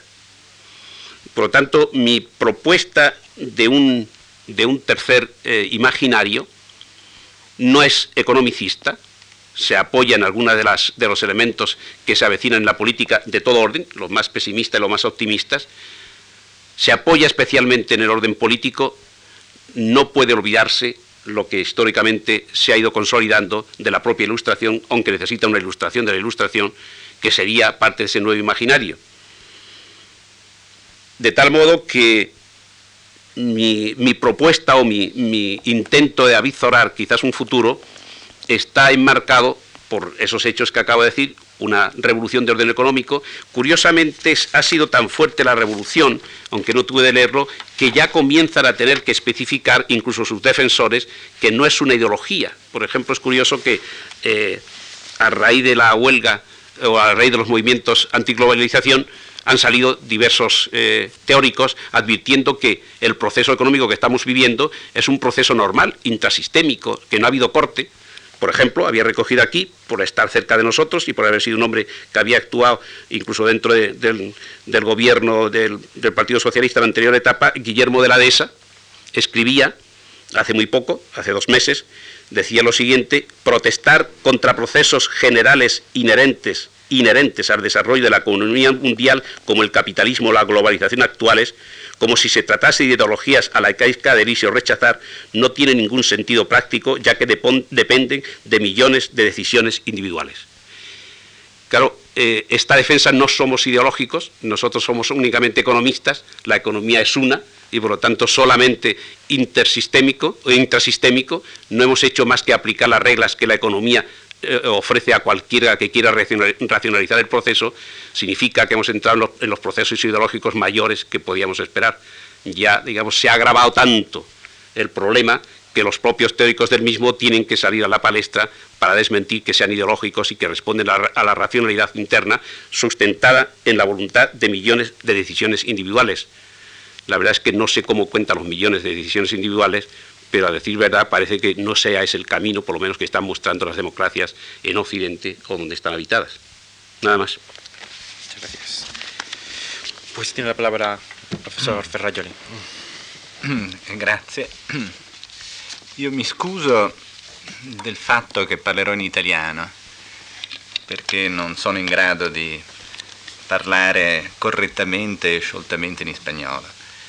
E mm, ringrazio Ramon Capeia e Paolo Rodenas delle loro critiche e spero di aver capito uh, esattamente tutto, ma mi scuso se qualche critica mi è sfuggita. Um, a me pare che ci sia un largo accordo sulla diagnosi decisamente negativa e pessimista della situazione attuale, su quella che Mm, Capei ha chiamato cacotopia. Eh, possiamo leggere questa cacotopia con molte chiavi di lettura, con molte chiavi interpretative, eh, giuridiche, economiche, sociali, antropologiche. Io ho letto la crisi che stiamo vivendo come una crisi della ragione giuridica, non è certamente la sola e forse neanche la più importante delle chiavi di lettura, cioè come la crisi di quell'artificio che è il diritto positivo eh, e che è stato concepito dall'età dell'illuminismo in poi come strumento della politica, strumento di eh, limitazione, oltre che di legittimazione del potere, strumento di tutela e di garanzia dei diritti. Oggi questo strumento è in crisi. Eh, viviamo in un'età di transizione, ma quale età non è stata di transizione? Viviamo in una situazione di cacotopia, ma quale età non è stata di cacotopia? Noi non abbiamo un passato da rimpiangere, io credo. E tuttavia abbiamo appunto una crisi senza precedenti, almeno sul piano delle rapidità con cui queste trasformazioni avvengono, di quasi tutti i caratteri che siamo abituati ad associare al modello dello Stato di diritto da un lato e della democrazia dall'altro. Io ho usato queste due formule, che tra l'altro sono di uso comune, Stato legislativo di diritto e Stato costituzionale di diritto. C'è qui una prima critica rivoltami da Capeia, non contrapponendole. Eh, io penso che lo Stato costituzionale di diritto sia un completamento dello Stato legislativo di diritto, in quanto se Stato di diritto significa soggezione al diritto dei poteri, tendenzialmente di tutti i poteri, anche se, lo diceva giustamente Rodenas, eh, c'è la, il pericolo di concepire come poteri soltanto quelli statali e non quelli viceversa privati, quelli familiari, eccetera, ebbene se Stato di diritto significa soggezione alla legge dei poteri, nello Stato legislativo di diritto resta un potere onnipotente che è il potere legislativo. Il potere legislativo nei sistemi dotati di costituzioni flessibili ed anche per il valore democratico associata all'onnipotenza del Parlamento era un potere privo di limiti. Io credo che c'è stato un momento nella storia in cui si è capito che la eh, maggioranza non garantisce la qualità del potere. È stato il 45, è stato con quella grande, diciamo, rottura epocale che è stata la fine della seconda guerra mondiale, quando c'è stata la liberazione dei fascismi, la sconfitta del nazifascismo, la catastrofe delle guerre e ci si è resi conto che i totalitarismi avevano il consenso delle masse, che il paradigma della democrazia politica, che ovviamente era stato distrutto da questi sistemi totalitari, che tuttavia godevano di consensi di massa, non garantisce la qualità del potere. E è stato affermato a livello internazionale e a livello statale eh, il principio che qualunque potere, anche i poteri eh, legittimati democraticamente, i parlamenti, anche i, gli, i poteri degli stati sovrani devono essere sottoposti al limite. Ci sono alcune cose che non si possono fare e alcune cose che si devono fare. Il costituzionalismo rigido della seconda metà del secolo è stato questo. Ci sono alcune cose che nessun potere, neanche all'unanimità, può fare. E sono per l'appunto quelle cose che vengono sancite provvisoriamente, storicamente, contingentemente come diritti fondamentali, come principi inviolabili. Naturalmente fuori di questi due modelli, Stato legislativo di, di diritto e Stato costituzionale di diritto, dei quali il secondo è un completamento del primo perché sottopone al diritto anche la sovranità statale esterna al diritto internazionale, anche la legislazione e i parlamenti espressi dalla sovranità popolare alle costituzioni statali, quindi è un completamento e non ovviamente una negazione, sono modelli teorici, in questo ha ragione Capeia, non possiamo leggere la storia dell'esperienza giuridica moderna attraverso categorie così semplici, così in un certo senso eh, astratte. Eh, la storia di questa esperienza è molto più complessa, queste sono categorie teoriche che approssimativamente possono farsi corrispondere a fasi storiche. Certamente fuori di queste categorie si è svolta tutta la vicenda dei sistemi eh, di, di common law, la rule of law inglese non è riconducibile né allo Stato legislativo di diritto, ovviamente, né allo Stato costituzionale di diritto, pur rappresentando un modello di Stato di diritto in senso forte, che per la forza e dalle tradizioni inglesi è sopravvissuto anche senza garanzie costituzionali e non rientra dunque in questi due modelli, che sono due modelli utili per le nostre esperienze del diritto continentale. Lo stesso si può dire per gli Stati Uniti. La Costituzione statunitense è stata fin dall'inizio una Costituzione rigida, ricordiamo la celebre causa Madison del 1803, ma questo semplicemente perché la Costituzione americana è nata come un trattato. Tra l'altro vorrei che si riflettesse quando si critica la Carta europea perché è il prodotto di un trattato. Questa fu una felice coincidenza eh, l'idea dell'onnipotenza della maggioranza è forse ancora più forte nell'esperienza statunitense che in quella europea, insomma è un'idea fondativa della democrazia. E tuttavia la Costituzione americana era un trattato e dunque quando si eh, verificò il caso di una legge del Congresso in contrasto con il trattato, questa legge è stata dichiarata appunto invalida, proprio perché una legge, né una legge del Congresso né una legge degli Stati, possono violare un trattato, se non ritrattando e ristipulando l'intero trattato. Ma chiudo questa parentesi. Veniamo dunque al, eh, al modo in cui può essere letta dal punto di vista del diritto, che è un punto di vista molto parziale, questa crisi della ragione giuridica. A me pare che in questo ci sia largo accordo fra tutti noi, in particolare con Capeia.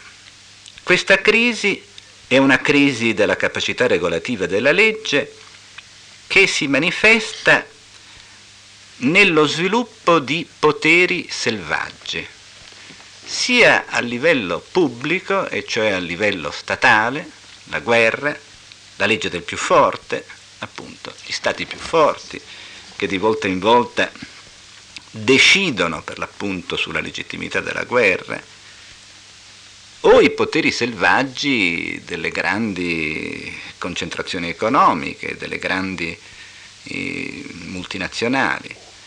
C'è stata una crisi, è quello che ho sostenuto nella relazione, della capacità regolativa della legge per il carattere inflattivo della legislazione da un lato, per lo sviluppo di cui parlava anche Capeia, dello Stato amministrativo come Stato opaco, eh, in cui il diritto non fa rumore, incontrollabile. E c'è stata una crisi dello Stato nazionale e quindi delle possibilità stesse del diritto statale di sottoporre a regole, a controlli, mm, comportamenti dei grandi poteri economici che sfuggono a qualunque tipo di regolazione. Lo sappiamo tutti, questi processi di globalizzazione si caratterizzano per un vuoto di diritto pubblico, per un vuoto di diritto del lavoro. Le imprese spostano le loro produzioni dove non ci sono garanzie di diritto del lavoro, sono sottratte a limiti e controlli del diritto statale, dei loro stati, si sviluppano poteri per l'appunto eh, che eh, eh, vengono esercitati nelle forme opache e silenti di cui parlava Capeia. Ebbene, io non penso affatto che il diritto possa risolvere tutti i problemi. In questo non sono ottimista. Non possiamo chiedere al diritto ciò che il diritto non può dare. Dobbiamo tuttavia chiedergli ciò che può dare. E ciò che può dare riguarda essenzialmente le forme della democrazia. Non c'è democrazia senza diritto, naturalmente non vale il contrario. Il diritto, la democrazia è una costruzione sociale, è una costruzione economica, ma è anche e forse anzitutto una costruzione giuridica. E io penso che non possiamo sottovalutare la crisi del diritto in quanto fattore della crisi della democrazia. Penso che dobbiamo anzi renderci conto di come il fallimento di quella grande utopia che è stata, di quella grande utopia del nostro secolo che è stato il comunismo, è probabilmente dovuta in parte, forse in gran parte, al disprezzo per il diritto. Detto questo, cosa possiamo chiedere al diritto? E qui vengo appunto alle critiche e alle osservazioni di Capei e di, e Rodenas. A me pare che eh, ci sia da un lato una, diciamo, ehm, eh, sottovalutazione del ruolo del diritto legato probabilmente, lo dico con paradosso apparente, ad una tradizione del diritto pubblico che, in un certo senso quindi rovescio la critica, al nesso uh, istituito solitamente fra diritto costituzionale, costituzionalismo e Stato e sfera statale. Io credo che la sfida, le sfide che vengono proposte oggi alla ragione giuridica, eh, dalla globalizzazione, dalla crisi della sovranità nazionale, eh, dalla crisi appunto della capacità regolativa della legge, che può essere anche una crisi progressiva perché costringerà ad affrontare i problemi delle disuguaglianze mondiali. La democrazia non può essere soltanto appunto la democrazia in un paese solo, nelle nostre ricche e privilegiate fortezze, dovrà pur essere un fatto mondiale. Ebbene, a me pare che ci sia un nesso che viene tradizionalmente eh, istituito fra costituzionalismo e, eh, e Stato e eh, attività mh, diciamo, dei poteri statali, in particolare del potere legislativo, laddove le sfide dovrebbero essere raccolte sviluppando un costituzionalismo innanzitutto di diritto privato. Eh, nella tradizione liberale eh, il, lo Stato è stato visto come luogo esclusivo del potere, mentre il mercato è stato visto come il luogo della libertà. A me pare che dovremmo sottoporre ad analisi il concetto di libertà ed anche il concetto di potere e di autonomia e riconoscere nei, mh, nelle autonomie negoziali, nelle capacità d'agire che eh, sono alla base del mercato, non semplicemente delle libertà, ma dei poteri. C'è un equivoco tradizionale nella teoria dei diritti fondamentali che identifica come diritti di libertà sia la libertà di coscienza e di pensiero che i poteri economici privati. Questi poteri sono, in quanto poteri, eh, legittimi tanto quanto soggetti, sottoposti al diritto e regolati dalla legge. Nella tradizione liberale il mercato è sempre stato visto come il luogo della libertà che non deve ammettere controlli, anche se poi qualche controllo è intervenuto eh, con il diritto del lavoro, con eh, alcune forme molto limitate di legislazione in materia commerciale, eccetera. Ma io credo che la sfida del futuro è fondamentalmente la costruzione di un costituzionalismo di diritto privato, limiti e vincoli in materia di eh, poteri privati. Nel momento in cui i poteri privati, lo diceva Capeia, stanno minacciando il futuro dell'ecosistema, mettendo in pericolo appunto la sopravvivenza dell'umanità, dell'ambiente, eccetera, limiti e vincoli sono non meno essenziali di quelli che chiediamo ai poteri politici. E per altro verso, Stato sociale di diritto significa precisamente sburocratizzazione massima e quindi riduzione massima dei poteri di arbitrio, dei poteri discrezionali, Naturalmente la proposta del salario minimo garantito, che è una delle tante forme di eh, soddisfazione ex legge dei diritti sociali, anche l'istruzione gratuita e obbligatoria, che fortunatamente è già realizzata, anche eh, il diritto alla salute come prestazione gratuita, senza indipendentemente appunto eh, dalle eh, dagli status personali, è una, in parte una conquista già realizzata almeno in Europa. Sì, io credo che la direzione debba essere essenzialmente declinare le prestazioni sociali secondo la logica dei diritti, che oltretutto è molto meno costosa e anche questo significa pubblicizzare i diritti sociali. L'origine dei diritti sociali è privatistica nasce dai, dal, dal, nel rapporto di lavoro attraverso all'inizio contribuzioni volontarie che poi diventano obbligatorie. L'origine dei diritti sociali è in parte burocratica e in parte privatistica. Io credo che il problema è allargare la sfera pubblica per realizzare una garanzia pubblica dei diritti sociali, che naturalmente equivale a una garanzia massima dell'uguaglianza e a una riduzione dell'opacità. E infine la dimensione internazionale. Io credo che possiamo oh, tutti dichiararci pessimisti sulla possibilità che abbia il diritto, la ragione giuridica di imporsi al, diciamo, eh, agli interessi delle grandi potenze.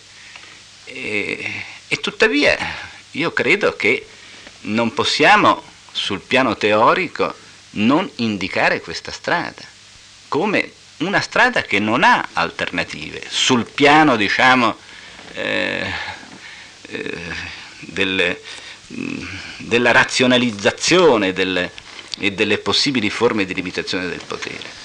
E la Carta dell'ONU, le dichiarazioni dei diritti furono un tentativo che eh, oggi vediamo in crisi, oggi abbiamo un dominio imperiale, oggi abbiamo la legge del più forte, ma nel 600 avevamo la legge del più forte negli stati nazionali, nelle società civili o incivili nazionali avevamo la legge del più forte. Poteva sembrare una sfida molto più, più grave, in mancanza di esperienze di Stato di diritto o altro alle spalle, uscire, dallo, da, uscire o comunque ridurre la legge del più forte. Una questione vorrei, eh, avviandomi alla conclusione, eh, affrontare e sottolineare. L'ambiguità di cui parlava mm, Capeia dei diritti fondamentali e ha parlato di questa ambiguità con riferimento alla guerra che in nome dei diritti è stata dichiarata. Io credo che questa eh, cosiddetta giustificazione, cosiddetta legittimazione della guerra non vada assolutamente presa sul serio. Cioè non possiamo neanche discuterla, tanto è non credibile. Con questo tipo di giustificazione i diritti sono stati messi contro il diritto e trasformati in un nuovo, diciamo, fondamentalismo in quanto i diritti si tutelano soltanto con il diritto, con i tribunali appunto. I tribunali che peraltro eh, gli Stati Uniti non hanno sottoscritto il Tribunale di Roma eh, per i crimini contro l'umanità che prevede la guerra come delitto.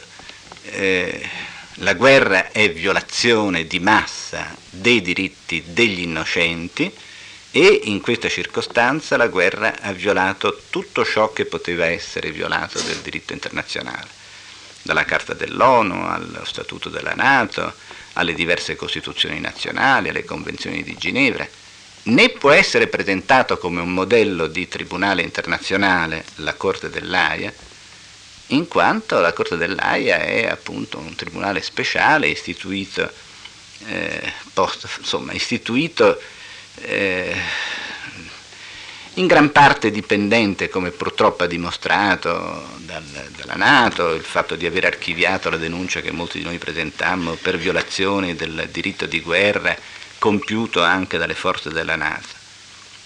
Ma questo non vuol dire che non ci sia la possibilità di un tribunale penale internazionale imparziale.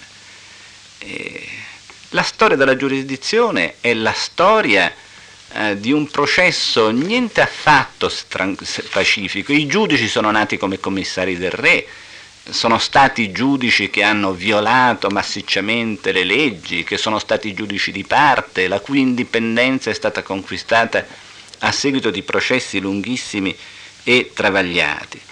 E un tribunale penale internazionale certamente è una grossa sfida e certamente lo statuto previsto nel Trattato di Roma, che non a caso non è stato approvato da molte potenze, garantisce forme di eh, diciamo, garanzie come il principio di legalità, cioè il codice penale internazionale che si sta costruendo.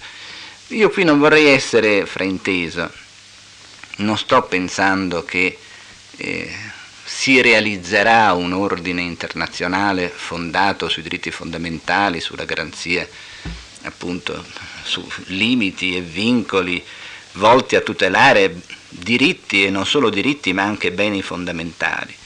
Mi pare che eh, non abbiamo alternative.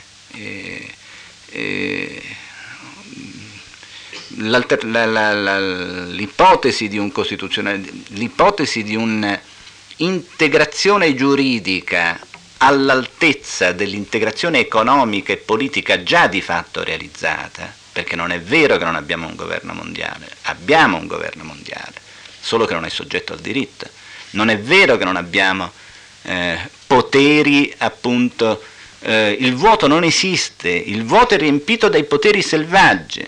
Questa è la sfida eh, che alla cultura giuridica e alla cultura politica è proposta dall'attuale situazione di anarchia, di anarcocapitalismo e di anarcostatalismo. Abbiamo una situazione di poteri selvaggi. Questa sfida è stata raccolta in altri tempi. Non è che abbiamo avuto la democrazia, le cose non perfette non sono di questo mondo, però insomma rispetto a due o tre secoli fa, quando si alzavano a patiboli in tutte le capitali eh, europee in cui c'era, oggi lamentiamo la disuguaglianza, voglio dire, eh, alcuni diritti, se non altro in questo spicchio di mondo, sono stati, eh, se non eh, garantiti, quantomeno in parte eh, soddisfatti. e comunque questa è la sfida, eh, senza nessun, eh, nessun ottimismo, ma con la responsabilità, a me pare, che ci proviene dal fatto che abbiamo sperimentato la mancanza di alternative. Questa, almeno per quel che riguarda i giuristi, e ripeto, senza, senza illuderci che il diritto sia, non diciamo lo strumento principale, ma neanche forse il principale strumento per affrontare i problemi, io credo che a questa sfida responsabilmente, di questa sfida responsabilmente dobbiamo farci carico. Grazie. Eh, ¿Queréis tomar la palabra? No? Solamente para expresar eh, mi contento con la exposición que ha hecho Luigi Ferrajoli, que ha iluminado muy claramente la, exposición anterior, es decir, tenía algunas preocupaciones leídas y la comparto completamente. También para expresarle a Fernando Quesada que no he pretendido criticarle a él, pretendía criticar a Wallerstein y simplemente hablar de los mismos temas que él en mi lenguaje. Voy a hacer yo entonces una pregunta a cada uno de los dos conferenciantes. Empezaré por Luigi Ferrajoli. Mm, en su intervención del pasado martes eh, afirmó que estamos en una época de más derechos fundamentales y menos igualdad. Aparentemente, intuitivamente, eh, uno pensaría que si se comparan las sociedades occidentales de hace un siglo y ahora la igualdad es mayor, intuitivamente en temas como puede ser la, educación o la sanidad o los derechos políticos, etc. Todas maneras, no ese es el tema que quería preguntar. Lo que quería preguntar es, dentro de los derechos fundamentales se contrapone el Estado legislativo de derecho que habría entrado en crisis y el Estado constitucional de derecho que de alguna manera trataría de superar o complementar la tiranía de las mayorías. Y los derechos fundamentales sería una manera de limitar una hipotética tiranía de las mayorías. Pero yo me pregunto si en la vida práctica, si el fenómeno realista de los derechos fundamentales no es tanto la tiranía de las mayorías legislativas, como de hecho eh, los atropellos de la propia administración, del Poder Ejecutivo los tribunales constitucionales suelen amparar situaciones de violación de derechos fundamentales cometidos por la Administración, mucho menos por el Poder Legislativo. Y en segundo lugar, los derechos fundamentales, como usted mismo ha insinuado, podrían tener una validez sobre todo para los atropellos interprivatos entre, entre las relaciones entre los particulares, no solamente frente a la administración, sino también entre los privados. Entonces, me pregunto, ¿los derechos fundamentales son un elemento básico del Estado constitucional de derecho que superaría o complementaría el Estado legislativo de derecho? ¿O los derechos fundamentales en realidad no sería una superación del Estado legislativo, sino, por un lado, los atropellos de la Administración, no del Poder Legislativo, y en segundo lugar, quizá, sobre todo en la línea que usted comentaba del constitucionalismo privado, evitar los atropellos entre las relaciones entre los privados, no con los poderes públicos.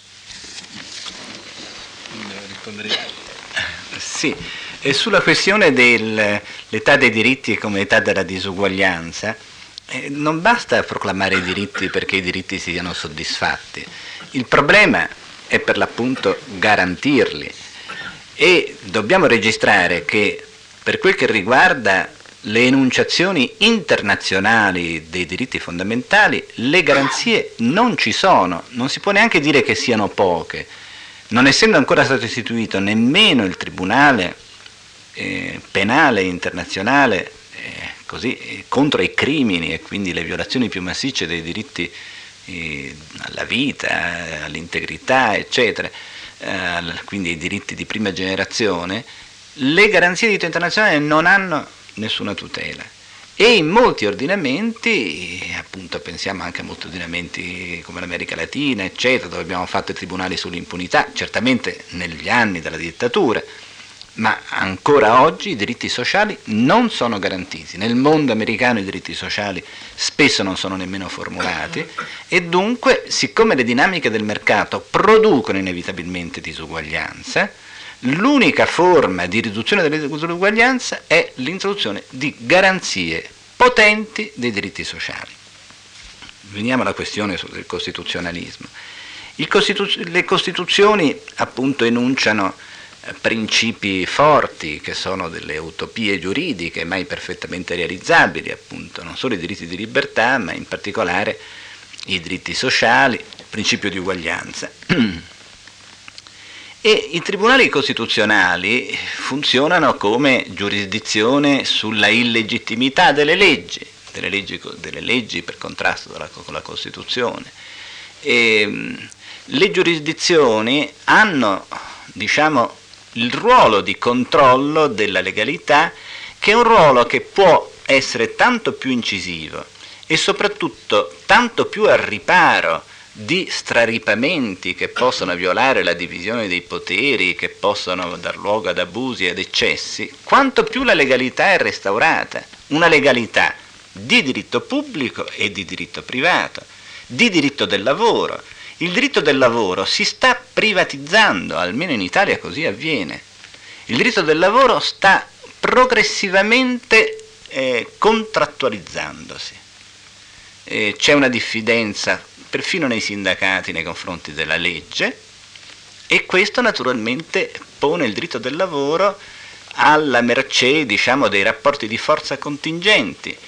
E lo stesso si, si può dire, di, purtroppo si può dire perfino del diritto penale con i patteggiamenti, c'è una progressiva um, perdita di eh, razionalità legislativa. Eh, secondo me c'è un nesso molto forte fra ehm, ruolo di limitazione e di garanzia esercitato dalla legge nei confronti dei poteri e la qualità della legislazione e quindi e garantismo giurisdizionale e tutela della divisione dei poteri. Una vera actio finium regundorum tra poteri, in particolare tra potere legislativo, potere politico e potere giurisdizionale, può essere operata solo da una corretta legislazione, da una legislazione che ovviamente sembra difficile oggi perché sembra così la vecchia ricetta illuministica, ma il fatto che sia la vecchia ricetta illuministica non toglie valore, per quanto possibile una soggezione del giudice alla legge una obbligatorietà dell'azione penale, una legittimazione della giurisdizione, è legata alla qualità della legislazione. E, e questo vale, io credo, anche per i diritti fondamentali. Non è vero che i diritti fondamentali siano espressi in forme vaghe, non c'è nulla di vago nella libertà di coscienza, nella libertà di del pensiero, creano conflitti, spesso più drammatizzati di quanto non sarebbe, spesso ci sono delle drammatizzazioni, diciamo, mh, mm, non, che confondono i problemi, ma questa è una questione eh, troppo complessa da affrontare.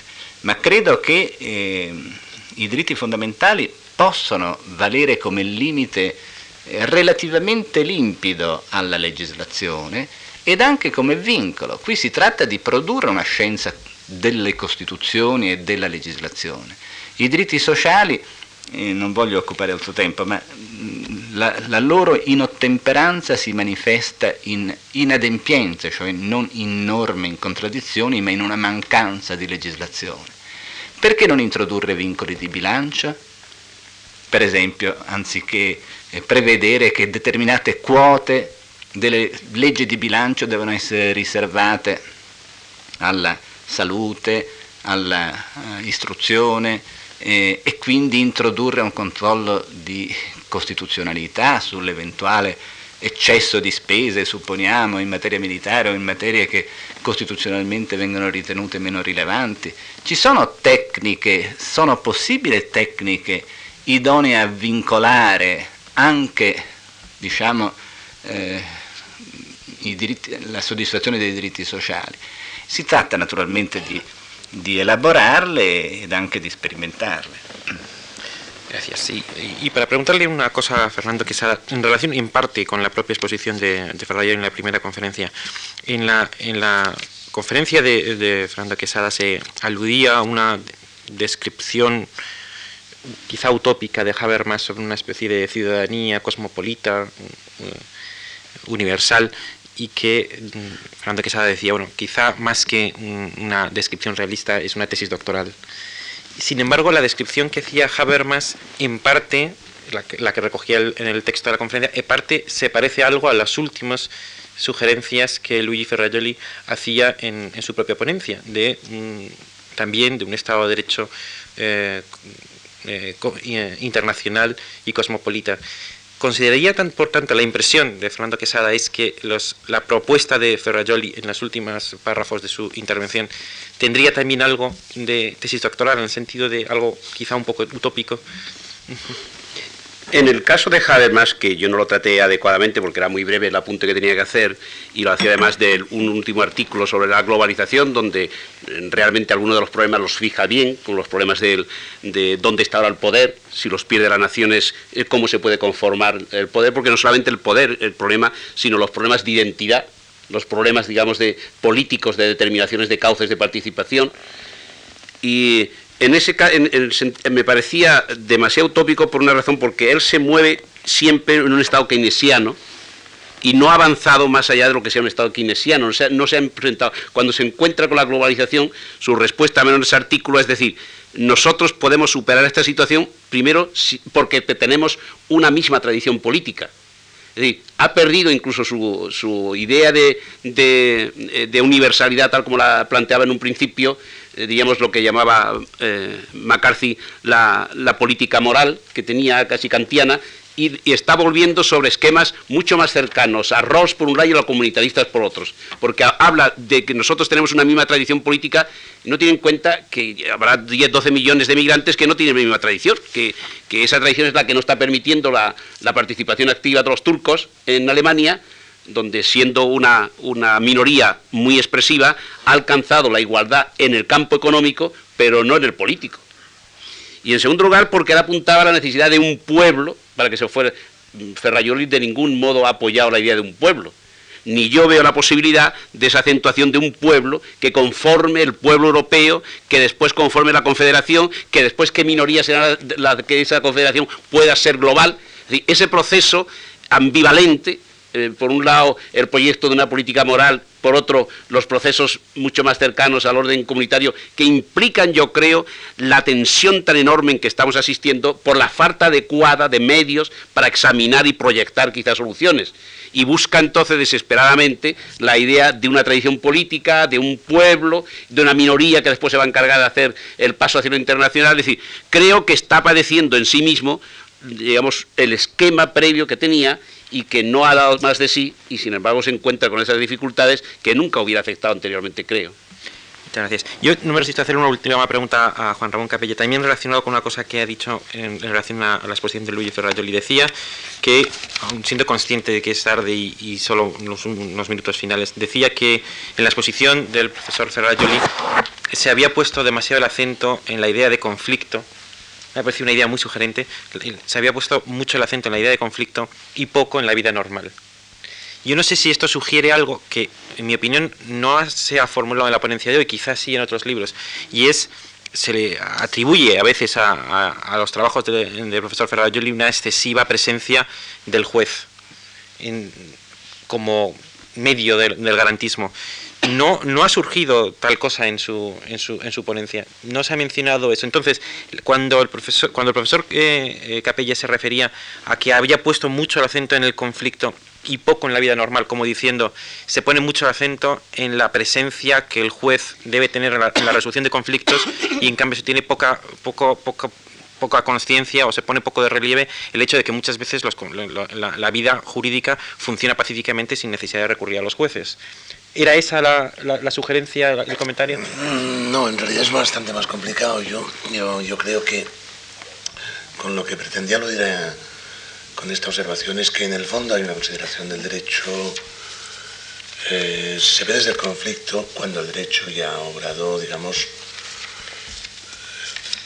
mejor dicho, cuando tiene que entrar en línea de consideración, pero que hay un momento previo en que el derecho es un, las formas jurídicas, a pesar de ser formas jurídicas, y por tanto formas codificadoras del conflicto social, mm, son eh, también eh, instrumentos de materialización de relaciones injustas.